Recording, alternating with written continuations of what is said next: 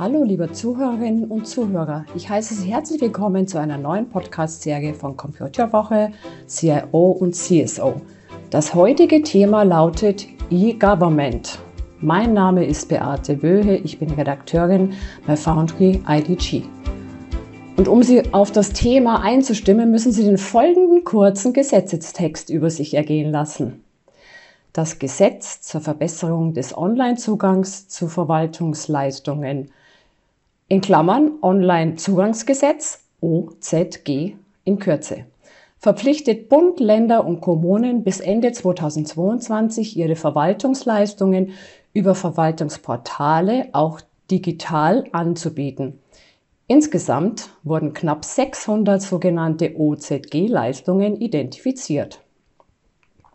Und dazu spreche ich heute mit Professor Dr. Andreas Meyer-Falke.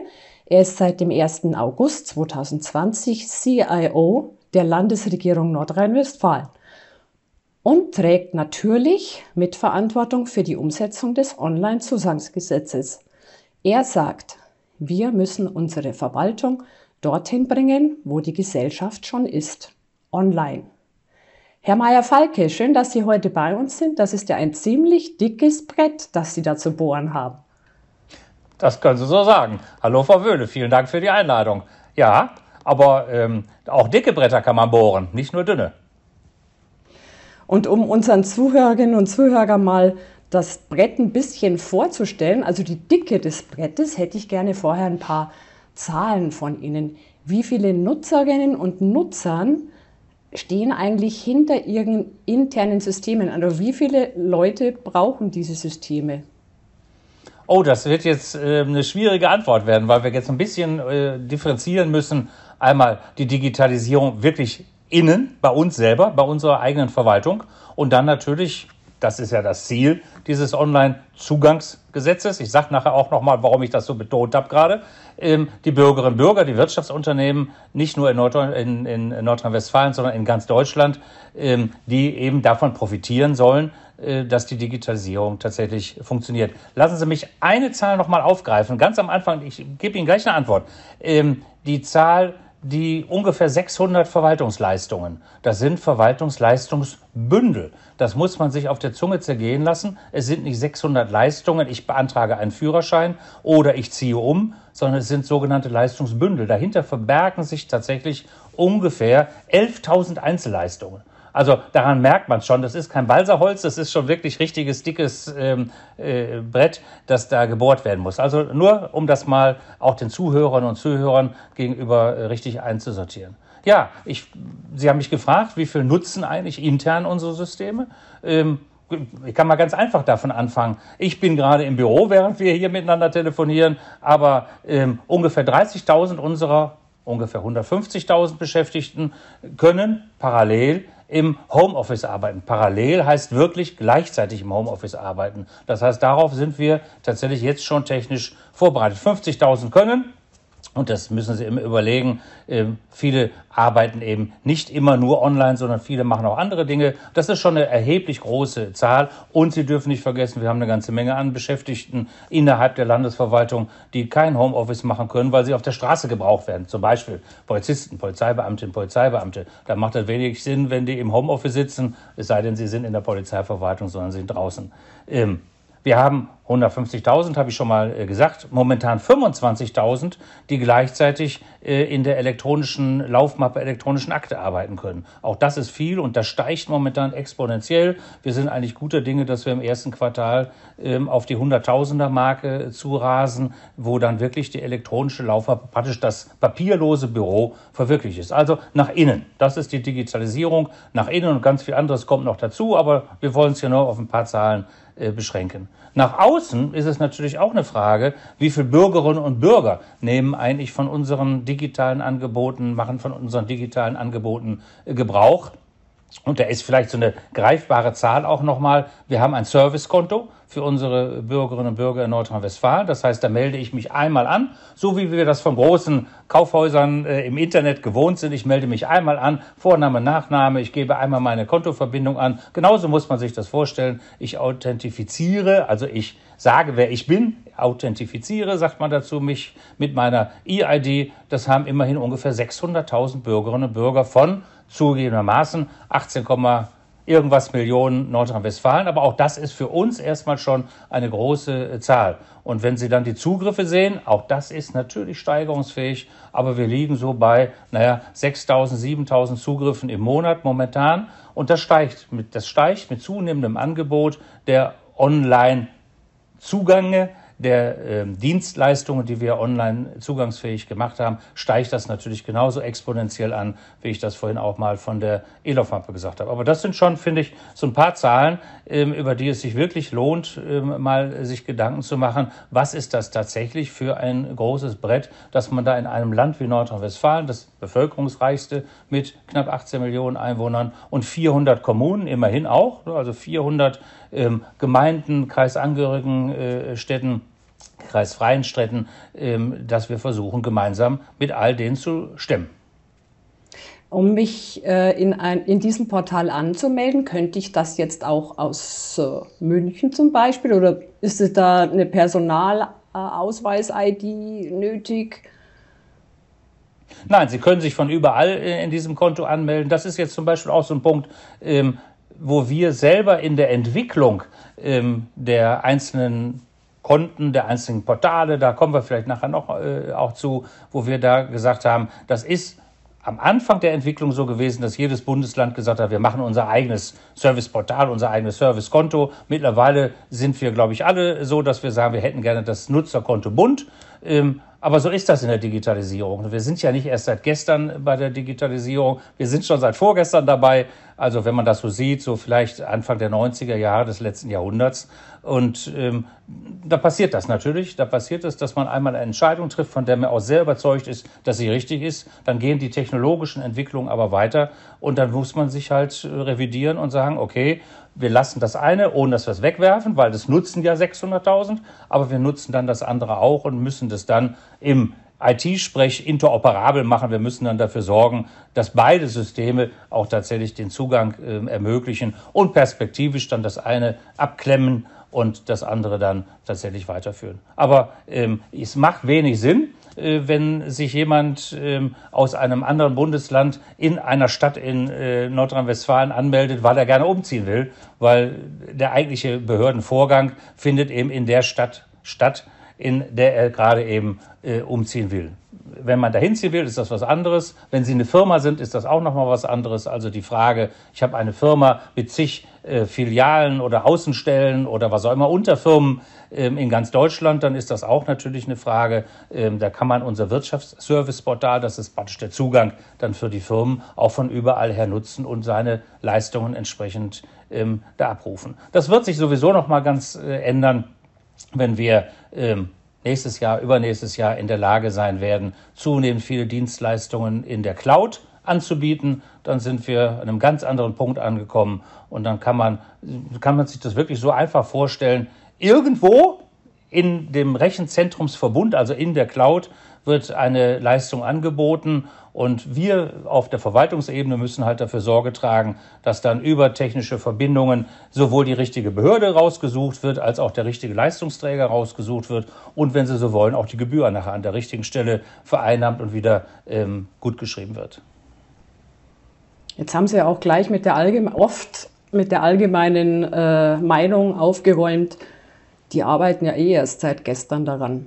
Hm. Stimmt nicht. Ja, Sie werden lachen, Frau Wöde. Das ist ähm, einer der Punkte, warum uns das mit der Digitalisierung auch nicht ganz so einfach fällt, wie das der eine oder der andere wünscht. Und Klammer auf, wir wünschen uns das auch. Ich lese auch ungern jeden Tag in der Zeitung, dass wir nicht digitalisieren können, was nicht stimmt.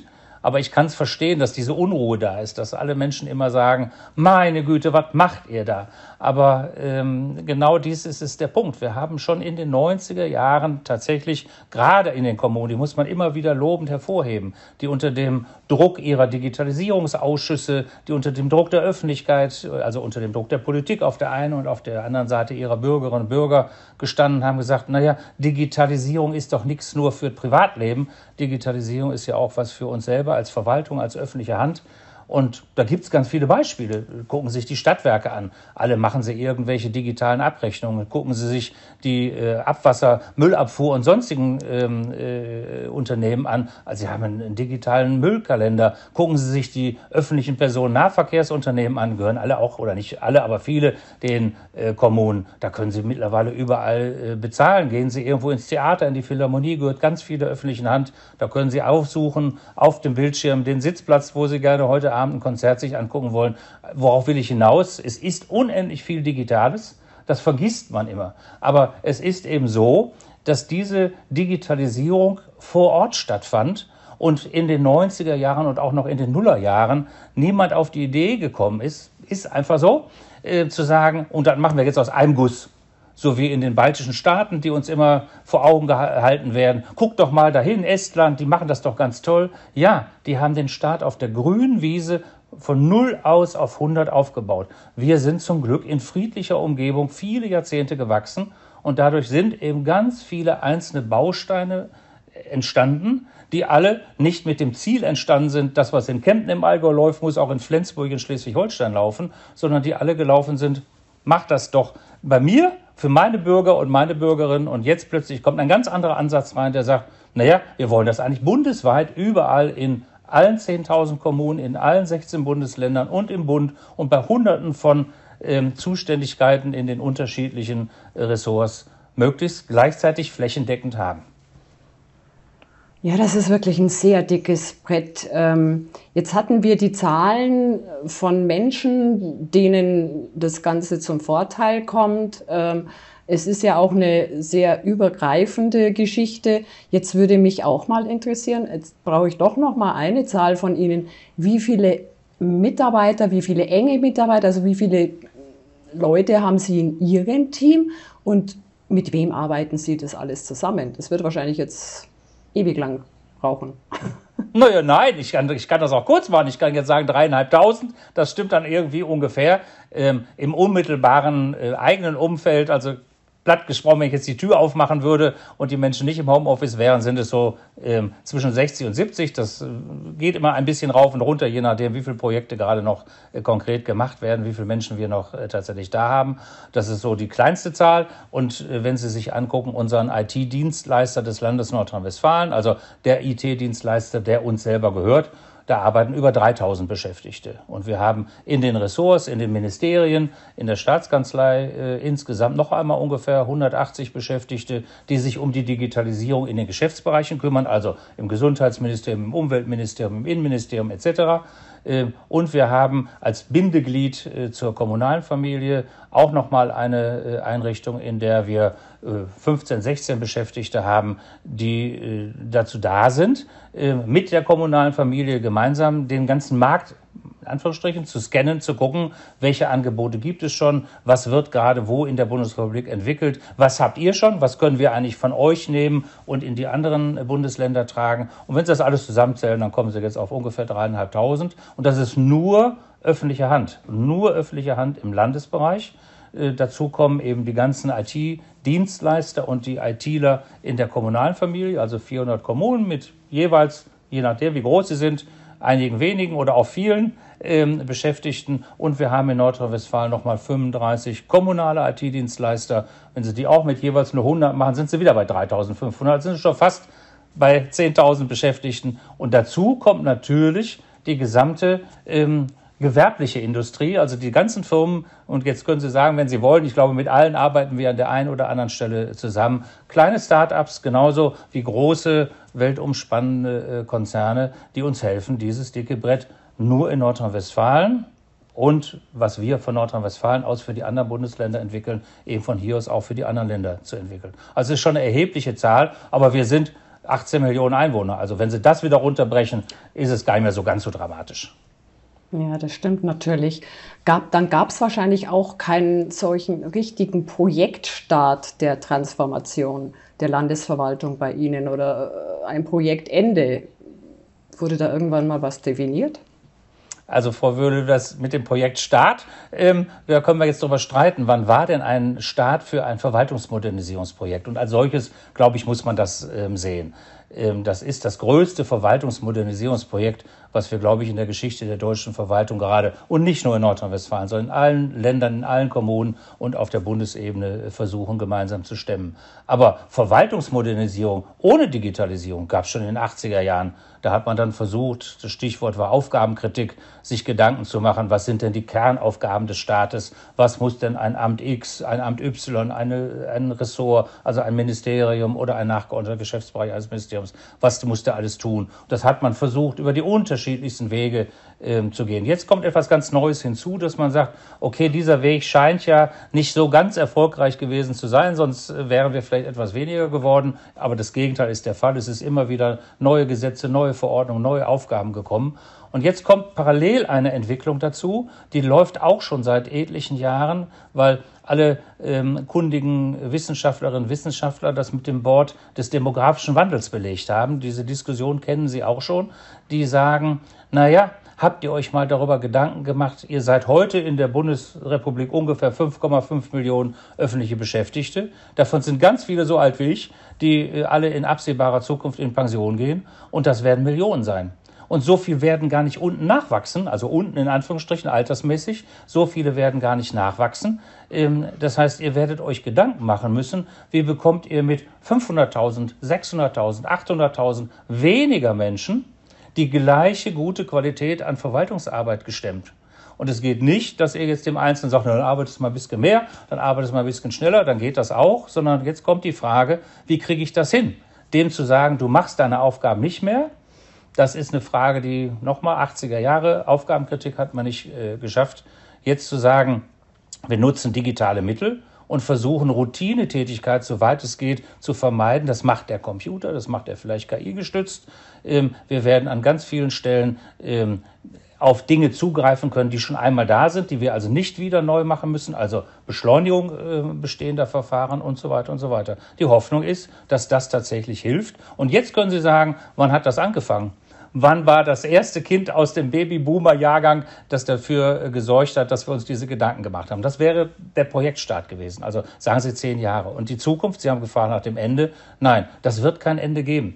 Ähm, das wird das Weltenende sein. Aber darüber wollen wir jetzt hier nicht philosophieren, sondern Digitalisierung ist ein fortlaufender Prozess. Wir können irgendwann mal sagen, wir haben jetzt alle unsere Prozesse digitalisiert, alle die 10.000, 11.000 von Anfang bis Ende einmal durchgängig. Aber auch dann wissen wir beide, wissen alle Zuhörerinnen und Zuhörer, wird es garantiert ganz viele neue technologische Entwicklungen geben, die man dann wieder mit einbaut und die man dann wieder einpflegt und dann wird man weiter gucken müssen. Und das ist gut, das ist ja genau das, was die Digitalisierung eben auch so spannend macht. Es ist nicht einfach jetzt hier angefangen und morgen an einer Stelle fertig und dann habe ich nichts mehr zu tun, sondern ganz im Gegenteil. Das Spannende ist, wie kriege ich das mit diesen ganzen Entwicklungsärmchen so ähm, kontinuierlich weiterentwickelt, dass äh, am Ende auch wirklich ein, ein Schuh daraus wird.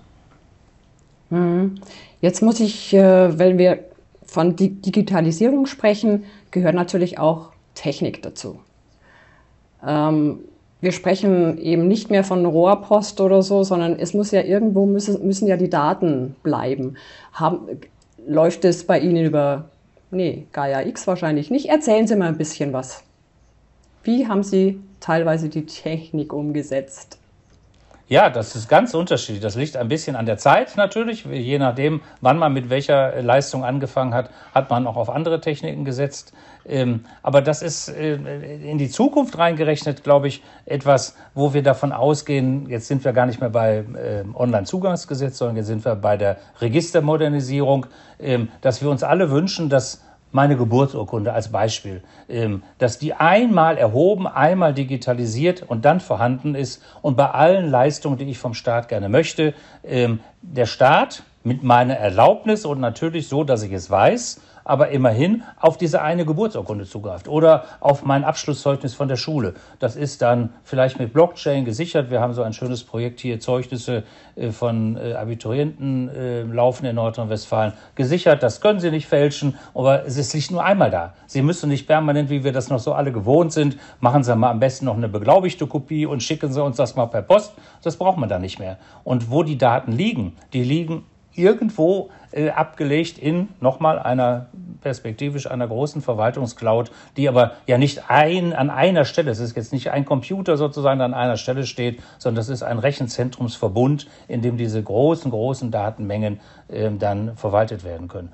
Unter Wahrung des Datenschutzes, unter Wahrung ähm, meiner eigenen Zugriffsmöglichkeiten. Wir sprechen da so von einem Datencockpit. Also ich kann gucken, was hat ähm, der Staat gerade mit meinen Daten vor, wo hat er mich gefragt, wo habe ich eingewilligt. Ich kann natürlich auch immer sagen, nee, ich willige nicht ein. Auch das ist, glaube ich, eine, ähm, eine Botschaft, die man sich durchaus immer wieder vor Augen halten muss. Wir werden nicht eine digitale gegen analoge Welt aufbauen, sondern wir werden versuchen, beides nebeneinander parallel zu entwickeln und sind guter Dinge, dass die analoge Welt zunehmend immer weniger nachgefragt wird und dass dann nur noch die Menschen analog arbeiten, die es aus welchen Gründen auch immer, gesundheitlichen Gründen oder ähm, anderen äh, Gründen ähm, nicht gerne wollen. Aber alleine um das machen zu können, ganz einfaches Beispiel, wenn Sie ein Bürgerbüro auf kommunaler Ebene perspektivisch nicht mehr so intensiv brauchen wie heute, Standesamt, Straßenverkehrsamt, Einwohnermeldeamt, weil viele Leistungen digital zu erbringen sind, dann haben Sie aber plötzlich Menschen, die auch jetzt da arbeiten, nicht über im Sinne von, die kann man jetzt entlassen, sondern dann haben sie Menschen, die könnten sie in Altenheime, Pflegeheime schicken, um vor Ort Dienstleistungen am Menschen, für den Menschen zu erbringen, die sie momentan zwar als Menschen haben, aber gar nicht dahin schicken können, weil die genug zu tun haben. Also so ist ein Gewinn auch nicht nur für den, der digital tätig ist, und digital affin ist und es digital machen möchte, sondern für die gesamte Gesellschaft plötzlich da. Und das finde ich ist ein tolles Zukunftsbild, das ich mir gut ähm, vorstellen kann, dass das auch relativ schnell so kommt. Ja, jetzt hatten Sie vorher über Daten gesprochen und da fällt mir natürlich sofort das Thema IT-Sicherheit ein. Ähm, äh, haben Sie einen CISO? Wenn ja, macht macht das Thema nur er oder sind Sie gemeinsam oder wie läuft es bei Ihnen mit der, mit der Datensicherheit? Ja, also ich habe einen CISO, ähm, er ist in meinem Team. Der CISO ähm, ist also Teil meines Teams, um die Frage so rum zu beantworten. Aber der Chief Information Security Officer, um das jetzt allen anderen auch einmal noch zu sagen, der CISO, ähm, der hat ein CERT, immer diese Abkürzungen, aber ich kann es Ihnen auch in Langform sagen, das Computer Emergency Response Team. Das ist so eine schnelle Einsatztruppe. Das ist, glaube ich, so wird es äh, deutlich, dass ähm, 24 Stunden, sieben Tage die Woche, 24-7, jetzt haben wir noch so einen englischen Ausdruck dabei, ähm, die Bedrohungslage scannt, die also wirklich nichts anderes machen als gucken bei unserem Landesverwaltungsnetz. Ich habe ja vorhin mal gesagt, 150.000 Beschäftigte, die in einem gesamten Datenverbund arbeiten, nur auf der Landesverwaltungsebene. Die gucken, wo greift uns gerade jemand ein, wo sind irgendwelche Unregelmäßigkeiten und das Ganze wirklich rund um die Uhr. Und mit, wenn man sich diesen Raum anguckt, das sieht schon so ein bisschen aus wie so eine ähm, Leitwarte in einem großen Industriebetrieb mit lauter Bildschirmen, wo dann Zacken sind und wo sie als Nichtkundige oder ich gilt für mich auch, da stehen und sagen, huch, worauf gucken die denn da immer? Und das ist alles so irritierend und plötzlich eine rote Zahl und dann wissen die aber ganz genau, auf welche Tasten sie drücken müssen und so. Das ist das Computer Emergency Response Team, das dem CISO gehört. Aber nochmal, das ist ähm, nur unsere reine Landesverwaltung. Und wir haben mit äh, den Kommunen zusammen gesagt, äh, es macht wenig Sinn, je mehr wir uns alle untereinander vernetzen. Portalverbund ist das Stichwort. Der Bund, die Länder, die Gemeinden, alle vernetzen sich untereinander. Da macht es wenig Sinn, wenn in diesem großen Netz, das da entsteht, in dem großen Portalverbund, jeder für sich behauptet, er ist sicher, aber die Daten von A nach B hin und her laufen, ähm, dann ist es sehr sinnvoll, dieses Netz immer weiter auszubauen. Und so sind wir jetzt gerade dabei mit den Kommunen, das ZERT von der Landesverwaltung auf das Land Nordrhein-Westfalen auszuweiten, also auch die Kommunen mit reinzunehmen, damit genau das äh, nicht passiert, was ständig passiert. Wir werden ständig angegriffen, also es wäre jetzt naiv zu sagen, das passiert uns nicht. Doch, wir werden ständig angegriffen. Zum Glück kommt fast nie einer durch. Aber wir wissen das eben auch. Wir wissen das jetzt gerade jüngste Vergangenheit. Die Uni Duisburg-Essen, wir hatten es auch in der Uniklinik in Düsseldorf, wir hatten es in äh, Städten im Ruhrgebiet. Ähm, und das ist eben ähm, tatsächlich auch eine, eine richtig hohe Leistung, zu wissen, wo sind Bedrohungslagen, was kann ich dagegen tun, wie kann ich auch im Notfall was abschalten. Und gerade kleinere Kommunen sind ganz schnell nicht überfordert, weil sie zu doof sind, sondern weil sie schlicht und ergreifend für diese Lösung ganz viel Personal brauchen, das ständig qualifiziert werden muss. Und da ist der Ansatz, dann lass uns das doch gemeinsam machen, dann profitieren alle davon. Ähm, Nochmal, wir werden ständig, sekündlich, während wir hier telefonieren, während wir uns äh, angucken, werden wir angegriffen. Ähm, aber dann kann man sie eben auch gemeinsam abwehren.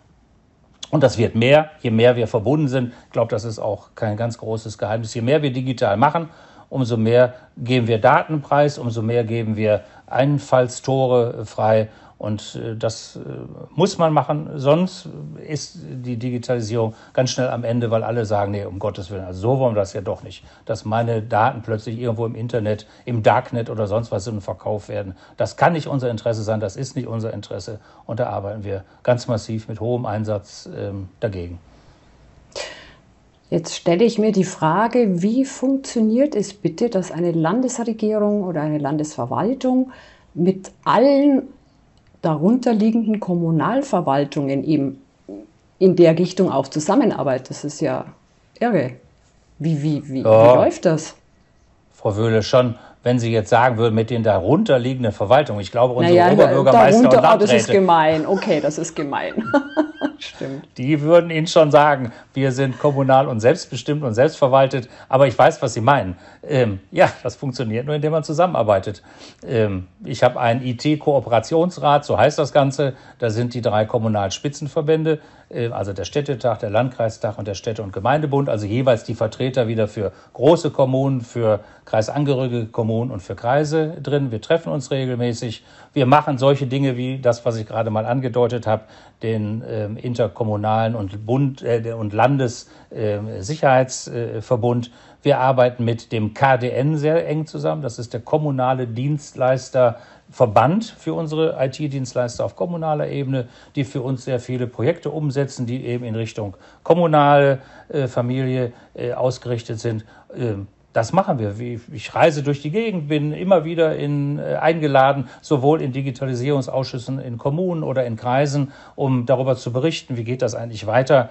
Ähm, wir haben einen gemeinsamen äh, Internetauftritt mit den kommunalen Spitzenverbänden, in dem wir versuchen, den Beteiligten zu erklären, sowohl den Oberbürgermeister, Bürgermeistern als den Verantwortlichen, als auch den Bürgerinnen und Bürgern, als auch denen, die an der Sache äh, gemeinsam arbeiten müssen. Also da gibt es eine ganze Menge an äh, Ansätzen und ich habe es vorhin schon mal erwähnt, wir haben OZG, also Online-Zugangsgesetz, Koordinatorinnen und Koordinatoren, die wir bezahlen, die den Kommunen ähm, helfen, äh, den richtigen digitalen Weg äh, zu machen. Und wir bauen einen oder haben gebaut mit dem vorhin schon mal erwähnten Dachverband ein Kommunalportal, das wir insbesondere den kleineren Kommunen ähm, geben, zur Verfügung stellen.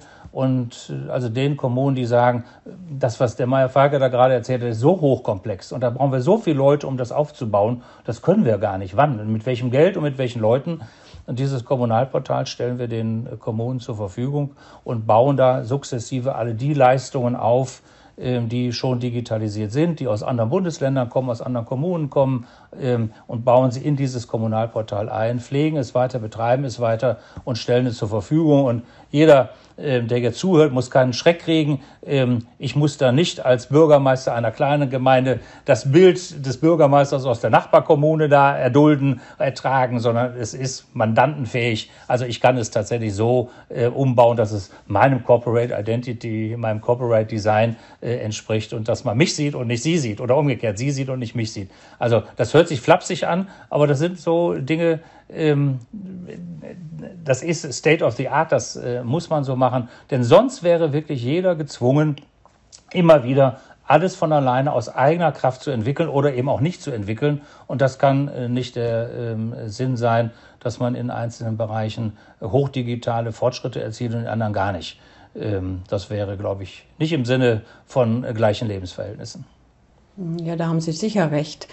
Ähm, jetzt haben wir die Planung, wir haben die Technik. Und jetzt fehlen uns noch die Menschen. Sind Sie auch dafür zuständig, dass sowohl Ihre nicht nur ihre, sondern die landesweiten Mitarbeiter oder die bundeslandweiten Mitarbeiter und vielleicht auch sogar ihre Kunden in Anführungszeichen, also sprich die Bürger, äh, geschult werden, auf, auf den Change vorbereitet, also in, intern auf den Change vorbereitet werden. Was machen Sie da? Also um die Frage so zu beantworten, für die Beschäftigten in der Landesverwaltung und deren IT-Kompetenz ähm, macht das das vorhin schon mal erwähnte IT NRW, also unser Landesdienstleister, der hat einen ganzen Bereich äh, Qualifizierung, Fortbildung, sagen Sie dazu, völlig egal. Ähm, für den Bereich unserer Bürgerinnen und Bürger arbeiten sowohl Menschen bei mir in meinem Team als auch in einem Projekt, das bei der Staatskanzlei angesiedelt ist in Nordrhein-Westfalen, äh, an der Frage, wie kriegen wir Kompetenzen, digitale Kompetenzen an unsere Bürgerinnen und Bürger. Und ich war gerade gestern, das ist der Zufall, aber gerade gestern auf einem Austausch ähm, mit äh, österreichischen Kolleginnen und Kollegen und bayerischen Kolleginnen und Kollegen, äh, wo wir unsere ganzen Erfahrungen zusammengetragen haben. Und dann kommt immer wieder das, was wir alle kennen.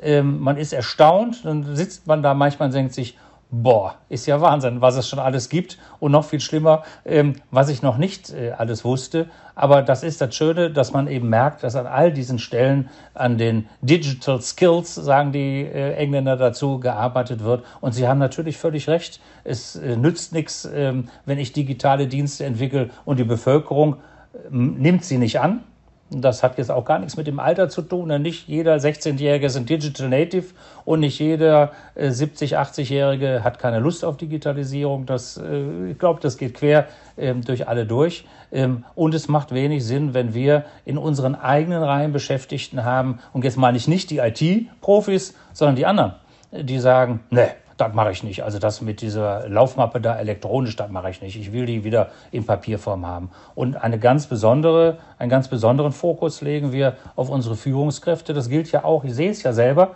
ähm, in Zeiten, wo das gesamte Team im Homeoffice ist. Und da meine ich gar nicht nur den Lockdown. Wir werden uns daran gewöhnen müssen, dass mobile Arbeit ähm, tatsächlich dazu führt, dass unsere Beschäftigten da sind, wo sie gerne sein wollen. Ich will ja gar nicht unterstellen, dass sie nichts tun, aber die sind nicht greifbar, die sind nicht sichtbar. Und wenn ich einen Führungsstil habe, der aber darin besteht, dass ich immer alle Leute ranhole oder bei denen in die Tür reinkomme, das kann ich nicht mehr. Das geht in der digitalen Welt nicht. Ich muss mir andere, ähm, mir selber andere äh, Methoden überlegen, wie ich mein Team zusammenhalten kann, wie ich mein Team motivieren kann, auch über eben wirklich physikalische Grenzen hinweg. Die sind eben einfach nicht mehr da. Ähm, ich brauche andere Formen, außer ganz früher gab es den Raucherraum, ne, da haben sich dann alle immer getroffen und haben gesagt, boah, guck mal hier, ne, wir tauschen mal die neuesten Neuigkeiten aus. Ähm, und dann war es irgendwann der Kopierraum, bis man festgestellt hat, oh, das ist mit den Kopiererstäuben nicht so ganz gut. Und jetzt treffen sich halt in, alle in der Teeküche oder so. Das geht digital nicht. Jetzt brauche ich eine digitale Teeküche. Ne, das ist das, was ich meine. Das sind ähm, Dinge, über die äh, wir uns natürlich Gedanken machen wo wir dann auch ähm, mittlerweile auch sagen, wir bieten nicht nur allen Beschäftigten an, lass uns, äh, arbeitet zu Hause, arbeitet unterwegs, macht Mobile Office, nicht nur Home Office, macht Mobile Work, sondern wir sind jetzt auch dabei und bauen Coworking Spaces auf, also bauen Räume auf, in denen Beschäftigte aus den unterschiedlichsten Bereichen der Landesverwaltung dann zusammenarbeiten können, weil viele eben auch sagen, naja, immer nach Düsseldorf zu fahren an meinen Arbeitsplatz oder wo auch immer ich arbeite auf der Landesebene, von Bielefeld bis Aachen, immer dahin zu fahren, ist ein bisschen weit. Aber immer zu Hause sitzen, ich will gar nichts sagen über die persönlichen Lebensumstände. Ich kann mir das aber lebhaft vorstellen. Ähm, immer zu Hause sitzen auch langweilig. Ähm, und den Kontakt zu den Kolleginnen und Kollegen ganz zu verlieren, funktioniert im Team erst recht nicht. Aber dann gibt es noch sowas wie den dritten Arbeitsort, eben die, die Coworking Spaces, zu sagen, da sitzen dann die Kollegen aus den unterschiedlichsten Bereichen zusammen, wie wir das von den Startups auch kennen, teilen sich die Teeküche und teilen sich, was weiß ich, einen großen Besprechungstisch ähm, und haben den sozialen äh, Kontakt. Daran merkt man plötzlich, wir, wir haben bei Digitalisierung angefangen und sind jetzt auf einer ganz anderen, ähm, äh, auf einer ganz anderen Ebene. Ähm, und wir haben noch gar nicht darüber geredet, was heißt das eigentlich, ähm, dass ich als Verwaltungsbeamter äh, gewohnt bin, Gesetze zu schreiben seit, was weiß ich, 1872. Da steht die Schriftformerfordernis drin. Also legen Sie mir das bitte schriftlich vor oder kommen Sie bitte auf die Amtsstube. Das war ja nicht böse gemeint. Das war ja eigentlich eine, ein Angebot. Du musst nicht immer dahin fahren, wo der Kaiser ist oder der König, sondern du kannst auch zu mir kommen, ein bisschen näher äh, und es ist nicht so aufwendig. Und es war eben hunderte von Jahren das einzige wirklich sichere Dokumentationsmittel. Ein Blatt Papier, auf dem etwas stand mit einem Stempel drauf und einer Unterschrift. Und das kann ich digital ersetzen. Aber wenn ich derartige Dinge schreibe, muss ich von Anfang an daran denken, dass es eben nicht erforderlich ist, das noch schriftlich zu machen oder nicht erforderlich ist, irgendwo hinzukommen, sondern dass es digitale Mittel gibt, um das einfacher zu machen.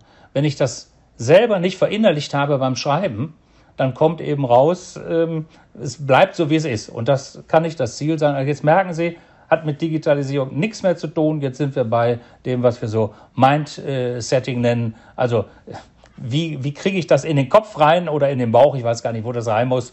Ähm, derjenigen, die damit arbeiten. Stimmt. Ähm, jetzt hatten Sie gerade über Teeküchen und Raucherräume und also sprich Austausch gesprochen.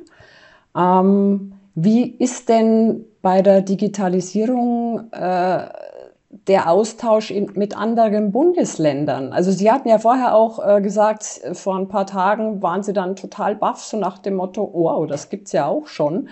Ähm, funktioniert das auch irgendwie? Na, nicht irgendwie, es funktioniert. Ähm, wir haben uns ähm, vor diesem Hintergrund, dass ich, den ich ganz am Anfang mal geschildert habe, dass wir ähm, ungefähr 11.000 äh, einzelne Verwaltungsleistungen haben, haben wir uns vor ein paar Jahren als Bundesländer, als CIOs der Bundesländer, also jemand wie mich gibt es ja in jedem Bundesland und auf dem Bund, also wir sind zusammen 17, relativ überschaubare äh, Größenordnung, äh, haben wir uns ähm, in die Hand versprochen, wir folgen dem sogenannten Einer für alle Prinzip. Hört sich schön an, soll sagen, lass uns doch mal diese 11.000 Gesamtleistungen oder 575 Leistungsbündel, lass uns die doch mal sinnhaft aufteilen in sogenannte Themenfelder. Und dann kriegt jedes Bundesland ein oder zwei oder Nordrhein-Westfalen, weil es so groß ist, auch fast drei Themenfelder, ähm, die sie für die anderen Bundesländer gemeinsam entwickeln. Also wir entwickeln in Nordrhein-Westfalen zum Beispiel die Sozialplattform, weil wir zuständig sind für den äh, Bereich Arbeit und Ruhestand oder für den Bereich Engagement und Hobby. Das hört sich so ein bisschen lustig an, aber damit ist gemeint das ganze Ehrenamt, damit ist gemeint der ganze Sport.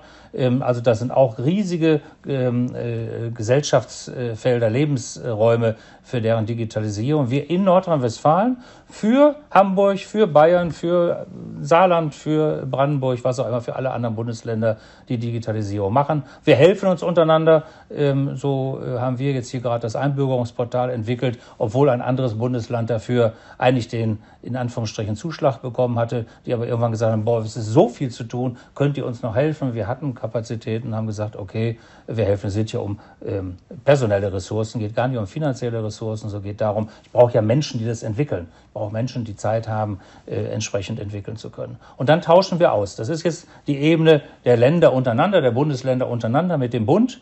Ähm, und die nächste große Herausforderung ist dann die, wie kommt das eigentlich auf die kommunale Ebene? Es ist ja schön, ähm, wenn ich eine Software hier habe, mit dem man Wohngeld auszahlen kann, ähm, aber das machen die Kommunen. Und ähm, ne, jetzt muss das ja irgendwie noch von meinem Schreibtisch aus sozusagen auf den Schreibtisch eines Sozialamtes oder eines Integrationsamtes, eines Ausländeramtes, eines Wohnungs und, und, und, und. Also es muss äh, auf die unterschiedlichen Ämterebenen kommen. Ähm, da äh, steckt der Teufel im Detail, nämlich wie kriegt man das eigentlich dann jeweils digital in die schon bestehende, wir haben ja vorhin mal darüber gesprochen, in die schon bestehende digitale Landschaft einer Kommune äh, eingebaut oder wie kriege ich dann unseren Portalverbund mit dem äh, jeweiligen städtischen Portal so verbunden, dass es auch funktioniert. Das klappt. Es ist nur eben es ist digitale, aber das ist wirklich Technik. Da ist jetzt relativ wenig an Mindsetting erforderlich oder relativ wenig an Führungskompetenz erforderlich, sondern da ist erforderlich, dass ich Menschen habe, die in der Lage sind, das tatsächlich miteinander kompatibel zu programmieren. Das klappt. Das klappt auch immer besser. Ähm, mittlerweile sprechen wir schon von dem Marktplatz für digitale Lösungen, ähm, wo dann eines Tages, sehr nahe Zukunft, ähm, die Bürger, nicht die Bürger und die Kommunen auf diesen Marktplatz äh, zugreifen können und sagen können, und ich brauche aus dem, aus dem Regal folgendes Modul und ich brauche jenes Modul und das stellen wir uns dann ähm, in unsere eigene Regallandschaft rein und ähm, in der Hoffnung, dass das dann tatsächlich auch ähm, relativ zügig, flächendeckend in der ganzen Bundesrepublik ähm, Niederschlag findet. Ich bin jetzt gerade ein bisschen geblättet. Ich kann mich einfach an die Ministerpräsidentenkonferenzen während der Corona-Pandemie erinnern. Da waren sich auch immer alle einig, bis dann der Erste am nächsten Tag gesagt hat, nicht, ich mache das anderes. Deswegen meine Frage. Bei Ihnen klappt es besser. Nein, es klappt bei uns nicht besser als bei den Ministerpräsidentinnen und Ministerpräsidenten. Das sind schließlich unsere Chefs.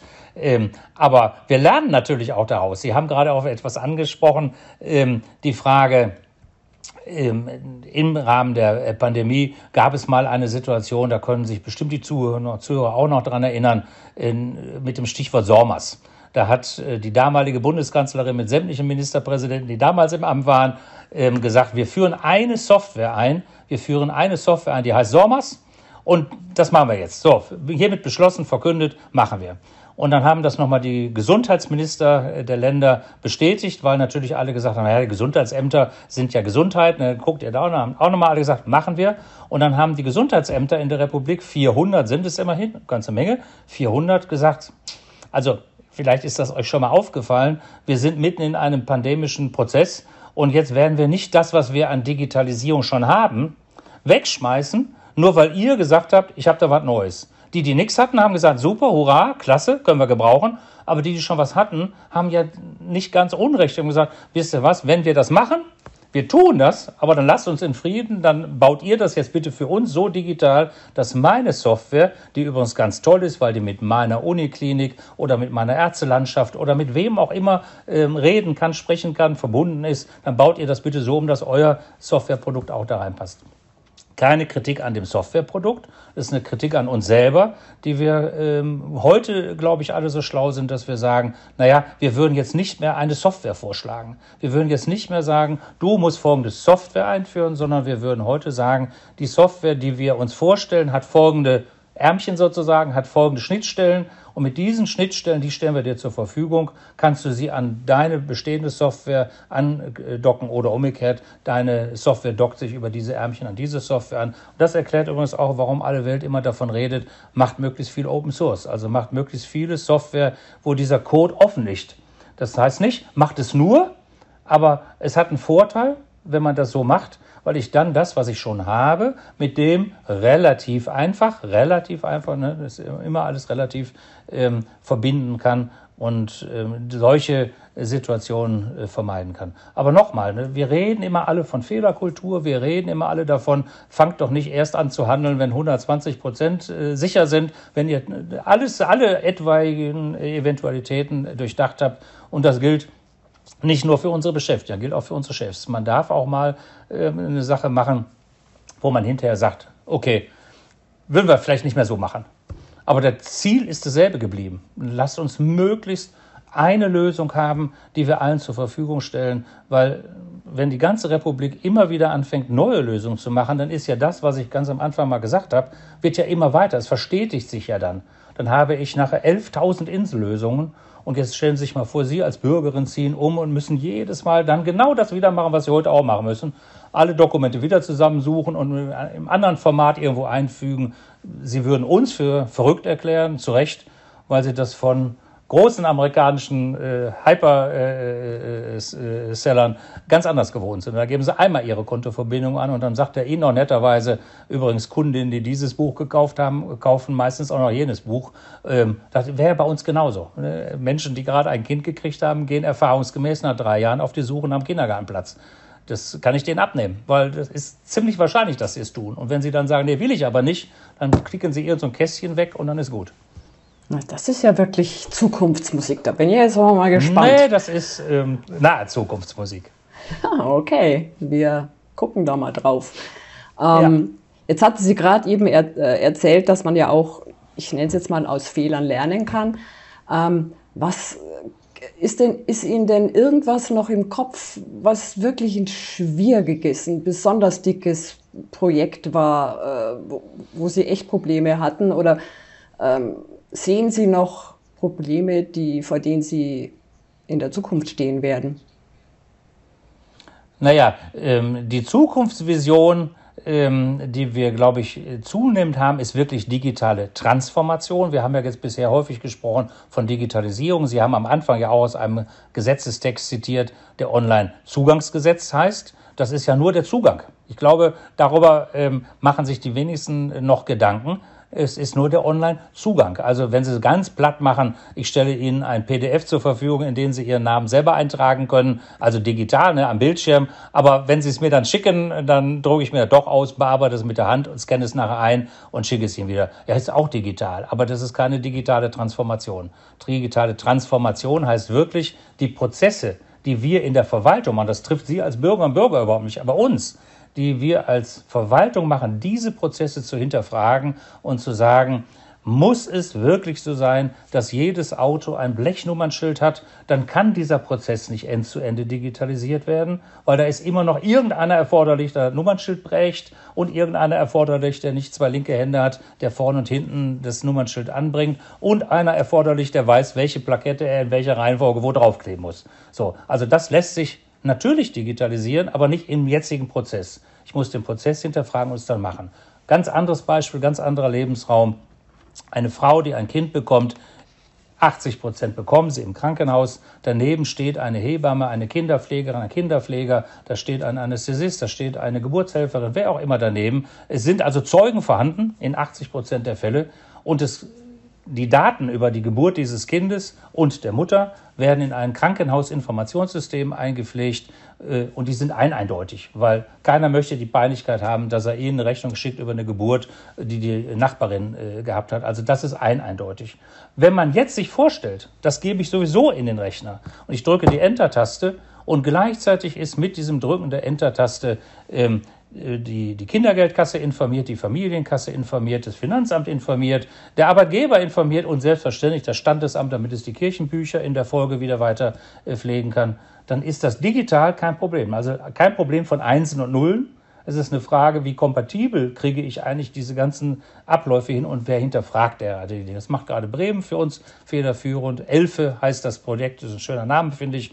Ähm, wo man dem da sagt, die Elternleistungen, die kann man digital gleich aus einer Hand von Anfang an sozusagen erbringen. Und äh, auch das sind digitale Transformationen. Wenn man sich das anguckt und das auf 10.000, 11.000 Leistungen runterbricht, dann ahnen Sie, welche Herausforderungen noch vor uns stehen, wirklich alle Prozesse zu hinterfragen und dann die Beschäftigten natürlich mitzunehmen und zu sagen, keiner macht euch arbeitslos. Ich habe ja ganz am Anfang gesagt, wir brauchen euch. Wir brauchen euch nur vielleicht an einer anderen Stelle, weil wir ne, diese, diese Art äh, Personalmangel, Fachkräftemangel eben nicht nur in der Verwaltung haben. Wir haben sie am Flughafen bei der Security, Sie wissen das, seien Sie mal zwei Stunden früher da am Flughafen, damit Sie noch durchgecheckt werden können. Wir haben es im Krankenhaus, wir erleben es jetzt gerade bei der Diskussion um Kinderstationen. Wir hatten es vorher erlebt bei der Frage äh, Corona-Beatmungsstationen. Äh, da ist es, glaube ich, naiv zu denken, wir bleiben als Verwaltung davon verschont und alle die, die jetzt ins Krankenhaus gegangen sind bislang, also äh, um da zu arbeiten oder zur Security,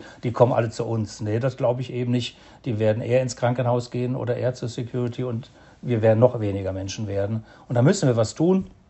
Und ähm, das setzt digitale Transformation voraus. Das ist das große äh, Brett. Das ist das große Brett, dann sagen zu können, wer von euch von den 10.000 Kommunen, von den 16 Bundesländern, von den einzelnen Ressorts, wer hatte eigentlich schon vorzeigbare ähm, Ideen? Äh, wie kriegen wir die Ideen umgesetzt? Ähm, wie kriegen wir das sozusagen dann wiederum ähm, in die Fläche? Wie schaffe ich es, dass die Handlungsleitenden, die Handlungsführenden, die Verantwortlichen dann auch sagen, okay, ich springe mal über meinen Schatten. Das ist eine Erfindung, die kommt aus einer anderen Kommune, aus einem anderen Land, aus einem anderen Geschäftsbereich, aber die ist echt cool. Das gucke ich mir mal an und jetzt sage ich einfach, mache ich auch. Das ist eine ganz menschliche Neigung, äh, das erstmal nicht zu tun, aber gerade die Digitalisierung schreit danach. Ähm, Digitalisierung ist Verbindung. Ne? Von Eins und Nullen, ganz einfach. Ohne die Verbindung ist es eine 1 oder eine 0, also relativ wenig wert. Aber ähm, mit der Verbindung entstehen plötzlich wunderbare neue Dinge. Jetzt äh, muss ich, ich hänge jetzt immer noch bei der Geburt. Jetzt muss ich blöd fragen, ähm, wie, wie, wie, äh, weil so viele daran beteiligt sind. Also wie gesagt, Finanzamt, äh, Kindergeld, Elterngeld, vielleicht dann in drei Jahren mal das Angebot führen für einen Kindergarten. Aber wie läuft es denn heute ab? Schickt dann das Krankenhaus einen Brief oder eine E-Mail im besten Fall an, an die Behörden? Oder wissen Sie, Sie kommen ja auch, teilweise haben Sie ja auch im, im Gesundheitsbereich gearbeitet. Vielleicht können Sie das erklären, wie es heute abläuft? Naja, fragen Sie mal die Väter insbesondere, ähm, die dann ähm, eine Geburtsurkunde, eine Geburtsbescheinigung vom Krankenhaus bekommen und damit zum Standesamt gehen, sich einen Termin geben lassen und die ah, Geburtsurkunde beantragen. Immer noch. Ähm, das ist noch, ja, das ist noch State of the Art. Dann geht das vom Standesamt mittlerweile zunehmend digital an die anderen Handelnden, aber es setzt voraus, dass irgendwo einer mal äh, händisch sozusagen nochmal die Daten nochmal eingibt, auf Enter drückt und dann ähm, geht es los. Und wenn das schwierig ist, schon alleine diesen Termin zu bekommen und wenn dann große Stapel am Papier da liegen, dann wissen Sie, warum viele Eltern sagen, ähm, und es sind nicht nur die Armen, die sagen, wir brauchen das Geld unbedingt, es sind durchaus auch ganz andere, die sagen, äh, kann ja nicht wahr sein, dass ich so lange warten muss, ähm, dass die dann sagen, eigentlich ist das doch alles schon digitalisiert. Und Sie haben recht. Es ist nur nicht so digitalisiert, dass es direkt ähm, weitergegeben wird. Deswegen Online-Zugangsgesetz ist das eine. Ich habe mal irgendwann gesagt, es wäre eigentlich ganz schön, ein Online-Abwicklungsgesetz zu machen. Da hat dann einer ihrer Kollegen zu mir gesagt, wollen Sie das online abwickeln? Nein, das war natürlich insofern blöd, aber der Vorgang soll abgewickelt werden äh, digital. Äh, man sagt dazu dann medienbruchfrei, Ende zu Ende digitalisiert. Und wenn das so ist, dann sind wir bei der Vision 24-7, 365, also wirklich rund um die Uhr, wann auch immer Sie nachts um 3 Uhr oder was auch immer Lust haben und stellen fest, Mensch, mein Personalausweis läuft übermorgen ab. Dann können Sie analog, äh, äh, digital ähm, äh, beantragen und machen und müssen nicht mehr auf Bürgerbüro oder nicht mehr ins Dienstleistungszentrum gehen. Das ist noch Zukunftsmusik, weil wir da ziemlich viel an ähm, rechtlichen Voraussetzungen ändern müssen. Es sind halt Bundesgesetze, die geändert werden müssen. Aber nochmal deutlich Digital ist das alles kein Problem. Digital im Sinne von Programmieren von Nullen und Einsen und Backslashes und geschweiften Klammern so hintereinander, dass das einen Sinn gibt. Das ist ähm, kein Problem. Dafür brauche ich auch kein Start-up aus irgendwie den baltischen Ländern. Das können bei uns ganz viele hundert oder tausend hochkompetente äh, Fachleute auch. Okay. Jetzt wollen Sie nachts um drei wahrscheinlich nicht Ihren Personalausweis verlängern. Mich würde mal interessieren, was machen Sie denn keine Ahnung, am Abend, äh, nach Feierabend, ab 20 Uhr? Naja, zum einen bin ich Opa. Das ist natürlich jetzt, weil meine Enkelin gerade mal vier ist, ein bisschen blöd, äh, weil die nachts äh, auch nicht mehr, ähm, sollte sie schlafen. Ne? Aber immerhin, ähm, ich bin Modelleisenbahn-Fan, Sie werden es nicht glauben. Ich habe eine analoge Eisenbahn, aber die wird digitalisiert, wenn ich pensioniert bin. Und ich lese. Ich lese ganz gerne ähm, einfach mal jenseits von äh, Fachliteratur, ähm, die ja doch zum Teil sehr dröge ist, ähm, lest mal ganz spannende Dinge. Und ähm, was momentan bei mir am Bett liegt, ist ein äh, österreichischer Autor, ein österreichischer äh, Krimi-Autor, Wolf Haas. Ich habe in Wien studiert, deswegen alleine schon, wenn ich dann so in der Umgebung bin, in der er seine Krimis schreibt, dann fühle ich mich in meine Studentenzeit versetzt. Es ist ja auch mal ganz schön, mit so einem Alter wieder an früher erinnert zu werden. Und er hat so einen wunderbar skurrilen ähm, Schreibstil. Das hat nur mit Digitalisierung nichts zu tun, aber ich könnte es ja jetzt übertragen auf meinen Job. Ähm, das ist so disruptiv, also so anders als das, was ich ähm, täglich lese. Ähm, das ist mal ganz gut. Das hält auch noch andere Gehirnwindungen frei und es macht Spaß. Es ist wirklich gut geschrieben, lustig. Kann es also nur jedem empfehlen. Gucken Sie mal, da hat mittlerweile, ich weiß nicht, wie viele Krimis geschrieben. Wolf heißt er mit Vornamen und Haas mit Doppel-A mit Nachnamen. Also richtig schön. Ähm, Wenn es Ihnen nicht gefällt, Pech gehabt. Wenn es Ihnen gefällt, dann haben wir jetzt einen weiteren ähm, gefunden, der genauso lacht wie ich. Dankeschön. Also auch für uns beide wird es langsam Zeit, zwar nicht Feierabend zu machen, aber zumindest zum Ende zu kommen. Herr Meyer-Falke, ich bedanke mich für die Zeit, die Sie sich genommen haben, um uns zu erklären, wie viel Arbeit und Organisation es braucht, um Rohrpost und Laufmappen in Datenbanken und Online-Meetings zu verwandeln. Und wenn Sie, liebe Hörerinnen und Hörer, weitere interessante Gespräche zu Management- und IT-Themen hören möchten, abonnieren Sie einfach unseren Podcast. Auch über Feedback würde mich freuen per E-Mail an podcast.idg.de. Herr Meyer-Falke, vielen, vielen Dank. Gerne, Frau Will. Ich wünsche Ihnen einen netten, schönen Abend noch Und ich wünsche den Hörerinnen und Hörern noch einen schönen Tag und vielleicht lohnt es sich auch für Sie auf der Website Ihres Wohnorts nach bereits vorhandenen Online-Angeboten zu suchen. Bis demnächst!